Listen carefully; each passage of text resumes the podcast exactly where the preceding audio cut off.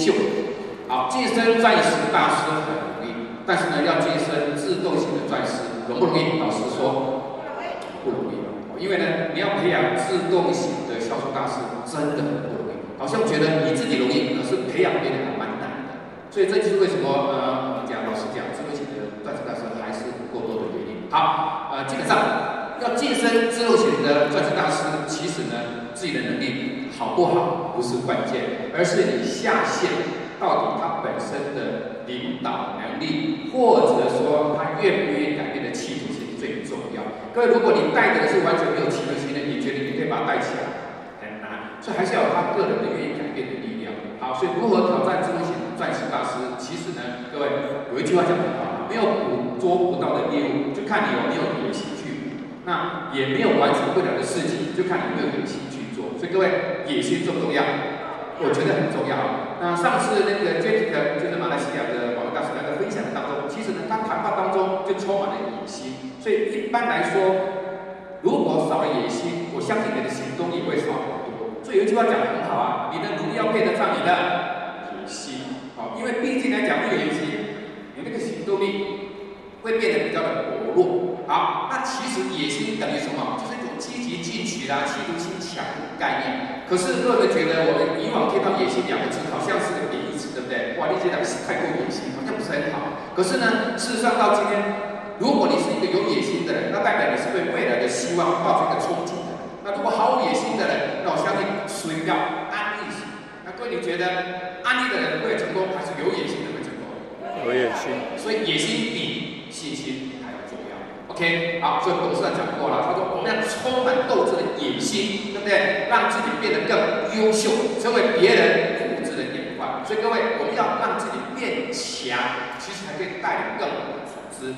好，钻石大师很简单的概念就是左右两边各两个自动型的销售大师。可是各位想想看哦，你现在底下的自动型的呃不，不，这个就是销售大师，他大概他的心态啦、能力如何，你怎么带他？呃，我大概归类四类型，刚刚各位你你底下的是这类型啊。好，第一个，这个呢缺乏领导力。下线都很讨厌他，你有没有这么下线。啊，第二个就是他是齐心协力买上，代表他的组织里面其实缺乏人才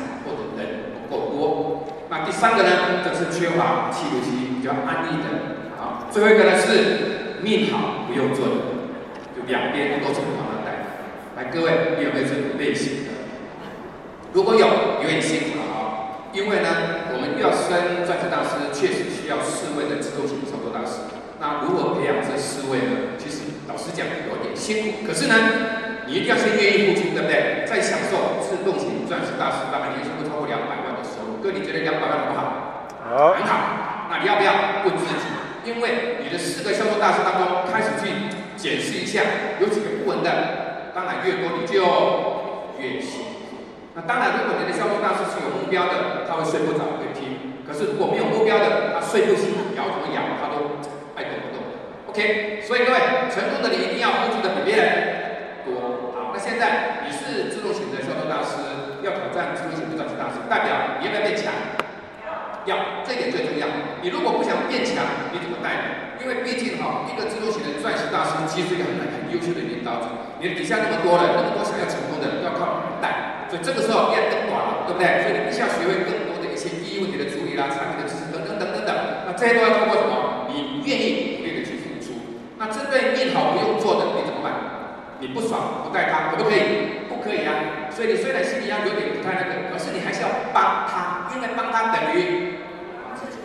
所以你一定要好好的去把你的脾气拿掉。就是任何想要成长的人，他不做，他下面有没有人想做？我觉得这点很重要，我们要从他下面找到一个他想要做的人带起来，对吧？所以各位，我们叫做找出人培养。其实我这一条路上，我也都是在做这件事情，就是找出人。不一定我们设定的人他会做，但是呢，我们设定的不做，底下会出现想做的人，你怎么办？你不能因为他不是你的，或者觉得你觉得好像离他远一点就放弃他。所以你一定要让自己的心态很健全的，只要他想做，不管是第几代，你都要努力的带他做。好，第二种呢，是缺乏企图心。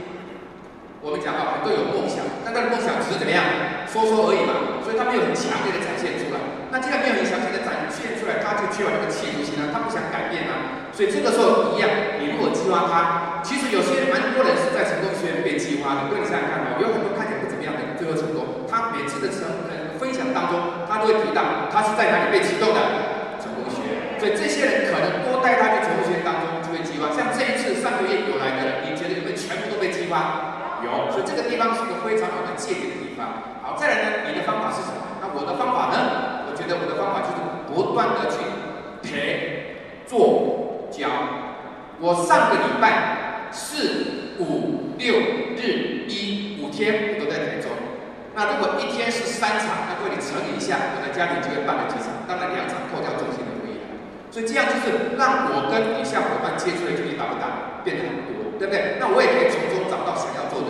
所以这次呢，我就找到一两位，他可能开始要开家庭聚会，虽然不是在他家开，而是在超商开，可是只要他想开，你要不要去支援他？要，这是我的做法。好，那再来呢，针对大家齐心协力把他买上来的这个销售大师，我相信你可以去解释他，他这种人可能他的组织的人很少。好，那这个时候就帮他归类一下，可能他的体系当中消费型的人多，那消费型的多好不好？好啊，对不对？好，那你如何让他的消费力更进一步的提升？或者有些人可能就会分享。如果去帮忙他去传递一些分享产品的知识，让他更愿意去分享，那从中当中你可以找到对的人培养。各位下面两个圈圈，各位你看一下什么意思？叫做下乐上乐。我的意思就是类似火烧摩天轮。各位你有没有伙伴是火烧摩天轮？那个上线销售大师本来不怎么样做，可是下线就很很想做的当中，他会不会跟着热起来？会不会？会。尽可能的用这种方式，可能呢你的销售大师他的意愿会提高。好，再来呢，缺乏领导力的，那这个当然你就比较辛苦了，因为下线沟通很大。那你怎么办？你还是要去帮忙下线做一个沟通的桥梁，或者你就是直接好的把这个组织带起来。好，那我觉得呃，我们本身王福基讲过一句话嘛，爱对要成功要先成功，对啊，先要成功先成功，就这个意思啦，就是不要有脾气。好，再来呢，我们要一样的道理。这种的下面一定会找到一个有心要发展的人，你找出来了没有？所以各位问你一句话喽，我想要成为成功型的转型大师，可是你有没有去检视你的组织当中有些人，他虽然不是教授，可是他有可能很有企图心的人，你有没有办法从中把他找出来，然后陪同？因为没有陪就会有人，陪多了就会出现人才。所以我觉得我们有没有发觉我上面讲的一？串的这个概念，重点都围绕在哪里？找出人来，哎呀，好，这个是希望给大家的概念的哈。好，那总之大家在做的这一段过程当中，会不会面临很多问题？会了哈。我觉得培养智慧型的销售大师不容易，但是不容易，要不要做？还是要做。这有两个框框，三角形，就代表我们要成为一个销售大师的人，他的左右两边一定要有人，除了人之外，还要有。消费有人没有消费还是没有用啊。好，那这些就是你如何针对这两个问题去着手。人怎么来啊？当然啊，等一下我有一个危机是可能会谈到如何让人愿意出来。第二个消费呢，如果产品他不熟悉，他会消费吗？不会吧。好，所以我觉得刚刚有谈到家庭聚会当中，就是一个很好的叫做机会的创造的地方。所以如果你的家庭聚会够多，我相信你的机会至于呢，一个想要做。但是不晓得怎么做的，你怎么帮他？啊，我相信有很多人下线是想做的，可是他有很多的问题不会解答。那这些东西我们等下后面会一起一并的介绍。好，那么最简单的一句话就是，你如果要成为这个培养销售大师，一定是最简单的方式，就是把那个销售大师的左右边各培养一个准销售。讲起来很简单，怎么做？好。呃，我刚刚回到刚刚前面讲的一些话题当中，都叫会检视检视有没有？其实很多人很奇怪，他真的他不会做，可他就很会销售。啊，那这些人呢，你怎么去把它组合起来，跟你的伙伴当中做合作？那我觉得，然后我们直接开一个这个画面给各位看，各位你看到什么画面？满足包对不对？来，我以前哈这个产品我是不推的，为什么？因为哈我们这个心里的善良，总觉得哈推这个产品好像有一种味道叫做强迫囤货，我的心里这个鬼没有拿掉，所以我那一套产品都不推。后来听了一个呃有一个玫瑰大师的分享之后呢，我觉得我应该来试看看，所以就开始呢着重这一套的产品。好，那现在呢观念改了啊，我觉得这一套产品分享给别人的时候，我的心里真的本来是说一次花这么多的钱，就要一次买这个产品，好像有点囤货。可是如果你观念改了，在爱多美每一个人几乎都要三十万 PV，对不对？各位想想看是不是？既然要三十万 PV，那慢慢买大概多少钱？两万五左右，那如果一次买呢？他赚了一万多块。好，我的观念转了啊，我觉得我这个六个产品只要说完，应该大家都会想要使用。但是如果你是慢慢买的，你要多花一万多如果你一次买的，现赚一万多块钱。那各位消费者在考虑了很多利弊之后，他会做什么决定？一次买。我觉得这一点在分享当中，我们越来越多的人可以达成这个目标。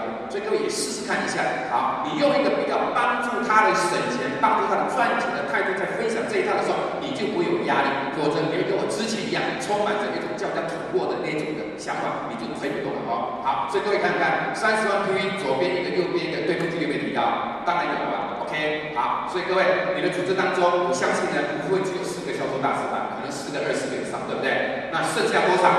我相信很多人变销售大师了。好，剩下的人。怎么去让他觉得有机会去提拔的？那就是你的重点摆在哪里？各位，我底下有写帮帮帮，有没有看到那个箭头？这个就是你要分析组织当中，因为有大边的人，你会比较好带一点，有没有？他这样做一边嘛，所以这个就是你要去找。你只要找到这些人，先让他小额头，自然而然他可以进化到大额头。因为毕竟小额头一个月可以赚多少钱？平均两万，哎，两万在台湾等于是一个上班族的收入。他一想啊，问题是他可能比较没有那个能力。你就帮他怎么做到，所以只要他碰一次，达到一次小额头的当中，哇，他就很高兴了。他可能就追求每个月先一次，再来呢每个月两次。那这样来讲的话呢，各位，我相信业绩就有所提升，对不对？好，那么刚刚前面说开家庭券都是在家里开，其实我一开始的家庭券我都是在超商开，因为呢很多人的家里不想让人家去，或者他不愿意让他的家人呢就是。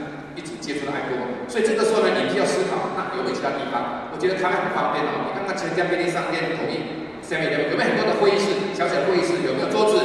有啊，只要你愿意，就可以在里边开。那我们以前呢是把它的整个桌子这样串联起来，是最后实在是有点被被那个了哈，所以所以才离开那个地方。要不然的话呢，我们还是觉得哎，超商很方便。好，啊，最重要的后面的重点来了，面临的问题。我觉得一点是我个人比较在意的，就是我们到底有没有能力教下去？因为各位，我们接触的是欧巴桑客户，他没有特殊的一些的非常产品或者销售的能力，那我们如何教他简单的方式，让他可以去跟别人做沟通？记得啊，我们每一个人都是要讲，每一个都是领导者，很多事情都是我们要去做的，而不是呢，啊，用嘴巴说，让我们去做，因为他没有能力做，所以必须还是要我们来承担。所以这个时候呢，你就要沟通的观念，大家都会碰到的问题就是直销，好像大家都不怎么有好感，你怎么去化解这个疑虑？好，这个是最重要的，因为疑虑没有化解，后面讲再多都没有用。好，再来第二个，到底产品有什么特色？我常举个例子嘛啊，你家有益生菌，啊我有益生菌，请问我为什么换你的？你有叶黄素，我有叶黄素，请问我为什么换你的？好，请问各位特色分析怎么去分析？再来呢，怎么比价？袁世豪的课程当中曾经提到过哦，我们如果要在爱多美成功的经营，你一定要找到十二个拿手的产品。这个十二个拿手的产品特色你要会，比价你要会，这样子出去当中你就有武器。如果什么都没有，你就不会讲。那各位你具备的几项产品，你可以拿特色可以分析比价。那相信呢，如果你会在沟通当中，你的成功率就会提高。好，最后就是危机意识喽。各位人其实都有危机意识。有时候他不想动，可是那个危机意识慢慢慢慢产在脑海当中，他突然觉得我好像不做不行的时候，自然那个动力就会出来。所以如果我们越多人有这个危机意识的话，推动组织的力量就会越，大。那这个呢，我们后面再来补充。好，那我想啊，谈了那么多，我要告诉你的是，你到底要具备哪些能力？好，第一个，你要让下线喜欢你。当然我相信会有百分百的喜欢你，对不对？但是呢，总之大多数人的喜欢你。再来呢，第一个，你处理能力要很强。再来呢，沟通危机意识世界观的能力要很强。再来呢，你要付出更多的时间去陪同，以及简单的产品教学。再来制度简单说，各位，你随便考你的下线，看他会不会说制度？我相信不太会。他因为时间的关系，所以呢，后面的重点我只摆两个。第一个你的处理跟沟通危机意识跟世界观方面，来跟大家做探讨。我们如何培养这几个能力？哈，好，这里有四个问题：一，奖金缩水了，对冲奖金缩水，下线的反弹；二，波米的事件让信心还是没有完全恢复；再来呢，再来呢，爱多美赚钱很慢。这四个问题是我们最常碰到的，对不对？好，第一个，各位看看这个的分析框框起来的，韩国去年人均国民所得，因为韩元受到贬值，减少了七点七趴。上面这边告诉你，韩元已经贬到十三年来的最低点。那各位，韩元贬值过敏没关系，有奖金就会缩水。好，第二个，为什么我们觉得好像奖金缩水让他很难过？换个角度想，如果多碰一次，奖金缩水问题会解决掉？各位想想有没有？有。好，所以如果帮他多碰一次，就我刚谈到的三十万 PV，如果他愿意分享的话呢，他就多碰一次。一个月多碰一次，奖金减少那几百块钱不就看我过去了嘛。所以呢，如果提高他会多碰一次，去解决他这个奖金缩水的那种不满的情绪很重要。就是觉得我们就多帮他有一些新产品出来当中，会让他增加一些 PV。反正呢，增加 PV 会增加对碰机会，会嘛，对不对？哎，我们在爱多美是要追求每月几千块还是几万块？几万块。所以呢，我们比较着重在刚开始。缩水个一百块、两百块，在那边执着，在那边抱怨，我想多碰一次一两百块就不是问题了啊！好，所以希望利用这个所谓的一个三十元的套组，让我们多碰一次的机会去提高解决这个问题。好，再来很重要，如果你的伙伴刚加入，他一定很详细了解爱多美，结果他在 Google 爱多美三个字滑滑滑滑滑滑，到会碰会出现什么问题？出现什么新闻？爱多美的负面事件。已经很久了，可是呢，这个问题还是在伙伴的心目当中存下阴影。上前两个月，我在台中有一场家庭聚会，就刚好有一个人提出这个问题，对不对？他说：“你讲的那么好，可是呢，后面你们说你们产品这个你怎么解释？”OK，他问你，你怎么解释？各位，这个课题我在我的我每个月的跟伙伴的沟通当中，常常会拿出来讨论。为什么拿出来讨论？我要先消毒，让他知道哦，这个东西已经不会影响到他。大家各位学好怎么去消毒。好，我会用这样的态度切进去，叫做塑化剂的火锅。因为在二零一一年塑化剂的时候，我刚好在亚公司上班，那个时候呢，我们最直接体会政府立场的改变的一个转折点。好，怎么转折？首先第一个，这篇文章是别人写的，说写的。他说我们要理清一点，实际问题是法律问题还是科学问题？什么叫做法律问题？政府规定不能有，有了就下架，这叫法律问题。什么叫科学问题？有，但是多少才会对人体有危害？这个叫做科学问题。好，所以各位最下面一行字有没有看到？要求理解这是不合理的，因为塑化剂这个玩意儿到处都有，不可能一丁点都碰不到。OK，这是专家下的结论。好，那个时候各位你还有印象吗？如果我们到超商去买东西，到药局买东西，有没有每一个产品架上都贴了很多 A 货的检验报告？有印象的人举手一下。好，那个时候呢，如果你没有贴这一张纸，你的产品是不能上架，因为那时候政府规定，只要有就下架。好，各位看看，污染扩大，下架的产品不断增加，从饮料到糕点、面包、药品等等等等等。下面比较小字的，各位看看有没有很多产品下架，包括哪些？各位看看，板条、肉圆、藕类、粉圆、花生、豆花、粉桂、藕丸、地瓜丸，通通都下架。各位，如果这个情景再发展下去，你认为他们的经济会受到影响？会。所以这个时候呢，政府就改变立场。好，首先一下可以看一下，这个人在看的什么东西？那个白白的哈，是你去超商有一个冷冻柜，有没有？里面放了很多冷饮的那个柜子。各位，你看得到里面的东西吗？看不到，因为都贴满了什么？检验报告，就这个意思了哈。好，各位，好事多的商品被曝塑化剂超标，前面食药署说了什么字？商品不用下架，为什么？看箭头。要看看塑化剂的含量多少，OK，各位有没有改变？好，所以改变什么？就是以前只要有就不可以，现在呢有没有关系？只要不超标就可以。这叫做什么？这叫做背景。好，蜂蜜含有甲氧三联，你认为它是毒还是药？外面的都以为甲氧三联是什么？毒。OK，各位，都抱歉，甲氧三联是药。这个药呢是治疗白血的。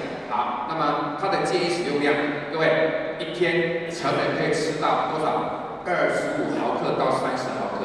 好，那么这个毫克是很大的量哦。那我们的蜂蜜是含有几 ppm？各位，七点三 ppm，什么意思？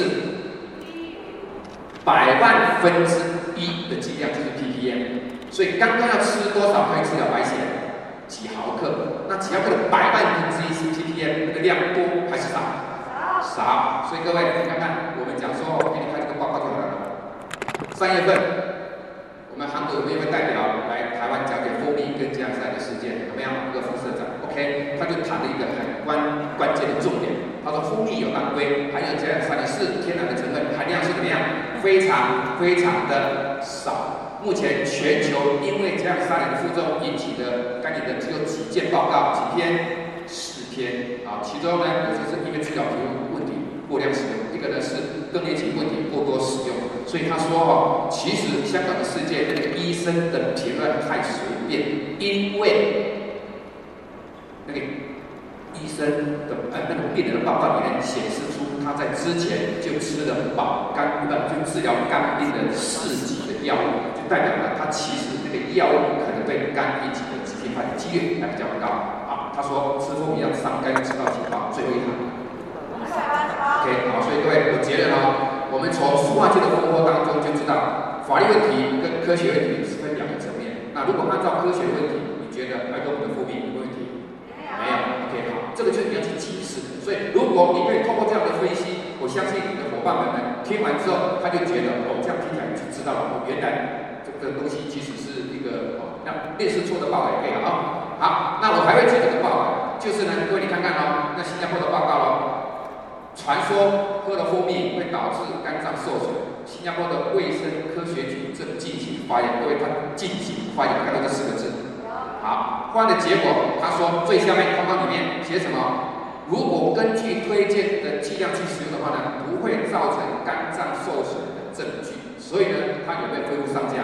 有。我用这一篇跟我的伙伴讲，人家已经检验过了，而且新加坡的政府难道比他们政府更差吗？不会吧。所以人家都经过这样子的下架、检验、上架，那我相信我们的产品在全世界，除了台湾跟香港没有之外，大部分都重新上架，能够销售。那代表这个问题安不安全？安全。OK，这个问题你要讲了，大概的伙伴就不会有任何的疑虑了了哈。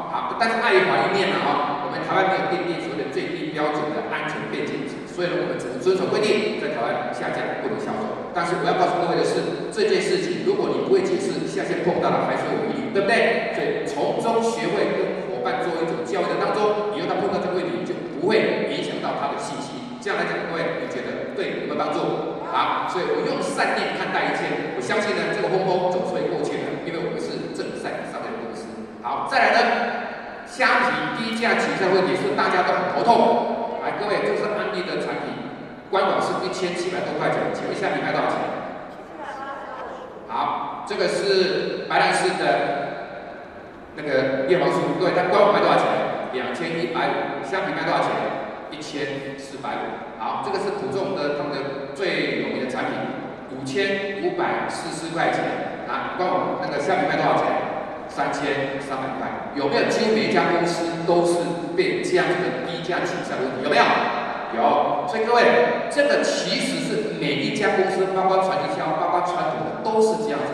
那这个呢是法律的问题，不是公司不处理的问题。好，那所以呢，你如果一直爱这个观念去抱怨，然后让你自己的行动终止中断，其实是很不智的。你看看这个样，每样一个产品为什么在网拍卖的这么的便宜？答案都是一样的道理。好，所以每家公司都有虾皮问题，这是政府法律的问题，不不是公司不处理。与其把焦点放在销价问题，哎，我们是不好的思考一下，我要不要把爱多美好好做起来？各位有没有这样想法？因为你认为销价问题不处理，你就不做爱多美，这样你爱多美做得起来吗？想想看啊，如果你把焦点放在销价这个问题，有没有可能解决？我跟你讲，老实说，有没有可能解决？不可能，所以就不要去在意它。那我们把焦点放在哪里？标，所以你的目标是希望在爱多美能够赚到钱啊。那所以呢，如果一直把这种观念放在心里面的话，你怎么可能把爱多美事业做好呢？好，来，最后我会跟伙伴讲这个，针对销价问题，我会从这个角度切进去。来，我说哈，我们家旁边都是全联，去买东西方不方便？方便。好来，网络有人卖的很便宜，你去帮他买，结果呢，你有没有帮自己累积财富？有没有？没有。来，各位，我们人一定要具备一个叫做选择对不对？聊天当中，我要把这样的讯息告诉他，选择很重要。当你选择方便，你就失去了机会。这就人的眼睛跟人的视力跟视野有一样。各位，视力跟视野不一样，不一样。你是用视力在看问题，就很偏颇；如果用视野看问题，你的格局就会变大。这里面一句话，各位，请你看看有没有道理。来，当你选择方便或者可以的时候，相对的你也失去一个照顾家人，可以让家里生活过得无忧无虑的机会，对不对？因为我们一般人一生当中最重要的是会找到一个机会。可是当你选择便宜的时候，你真的就失去了一个叫做机会，所以很多事情都是因为你的框框里面认为东西比别人贵，啊，所以我就要买便宜的。好，那么我记得有一篇的文章是这样的：这样的捐助不要，这是英国的一个图书馆，大英图书馆是哪个忘记了哈？因为呢有接收到一个药品公司的捐献，可是那家药品公司的药是常常发生副作用的，所以呢有的舆论就在批判他是透过这个捐献去漂白。好那所以他说一句话，这样的捐献我不要，他不要收这种捐献，一样的道理，这样的便宜我不要。怎么说？各位在那边卖便宜的人，只不是都是销货、囤货出去，或者为了健身买两个东西把它销出去的？请问各位，这个行为是对还是错的？错。那你去治他，那不就是帮人家解套吗？对不对？助纣为虐大概这个意思吧。好，我用这个方式再帮他切进去，让他理解一下。我们已经很平缓了，想要找一个让自己翻身的机会。可是呢，穷人要靠什么翻身？靠的就是机会。所以如果你选择便宜了，对不起，你就没有机会了。那另外呢，这边我常讲的话，正确的花钱可以加快你累积财富的速度。各位，什么叫正确的花钱？在别的地方买是花钱，但不一定是正确。在爱多美消费算不算正确的花钱？会，因为透过正确花钱，就可以累积一个月六万以上的收入。要不要正确花钱？在哪里？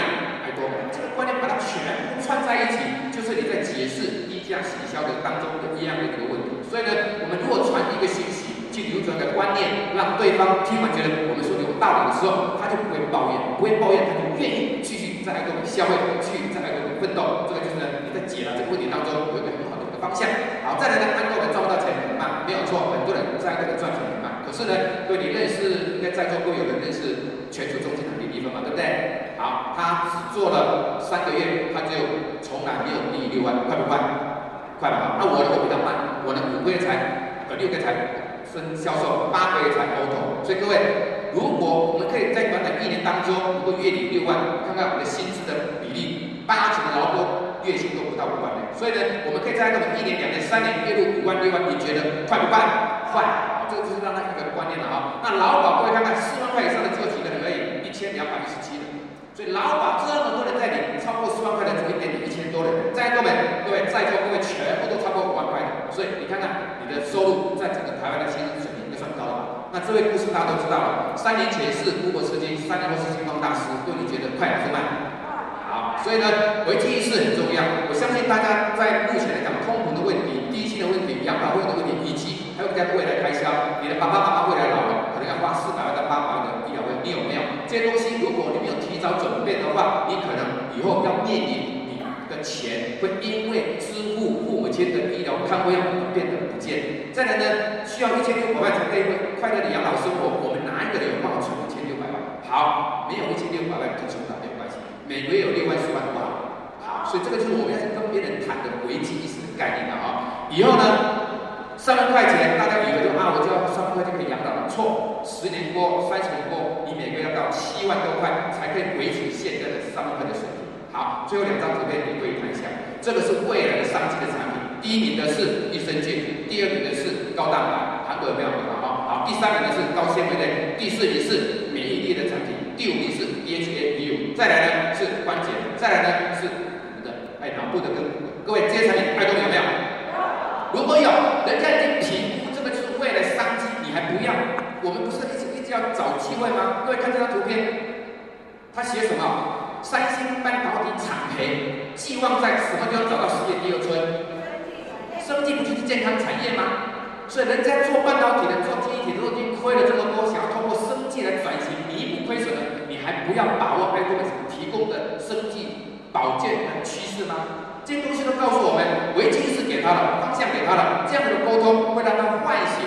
哎，我应该好做 iCOMEX，因为 iCOMEX 真是有机会的。所以各位，这则新闻出来，你看到跟我看到的不一样。很多人看到只是一个消息，我看到是一个趋势跟商机。各位，你看到什么？商机。OK。所以如何挑战这个学校多少次？这句话请把它记起来。除了死，都只是擦伤。所以每一个人就是不断的去努力付出。不要去管过程，过程当中我们都会受伤，但是没有死，都只是擦伤，不是吗？所以如果我们可以透过以上的分析，这一二三四五六，你把它学起来，其实每一个人在你当中，你就是把这个过程当做未来你的成功之路的故事，这样子而已。因为没有一个人是一帆风顺的，对不对？大家都是打拼起来。那你有没有打拼过？啊，没有打拼过，所以这句话应该很多人看过了啊。来，爱过的就像一列学习的列车，不是所有人都可以陪你到终点，对不对？你会看到来来往往、上上下下的人，请你好好珍惜现在跟你在一起的。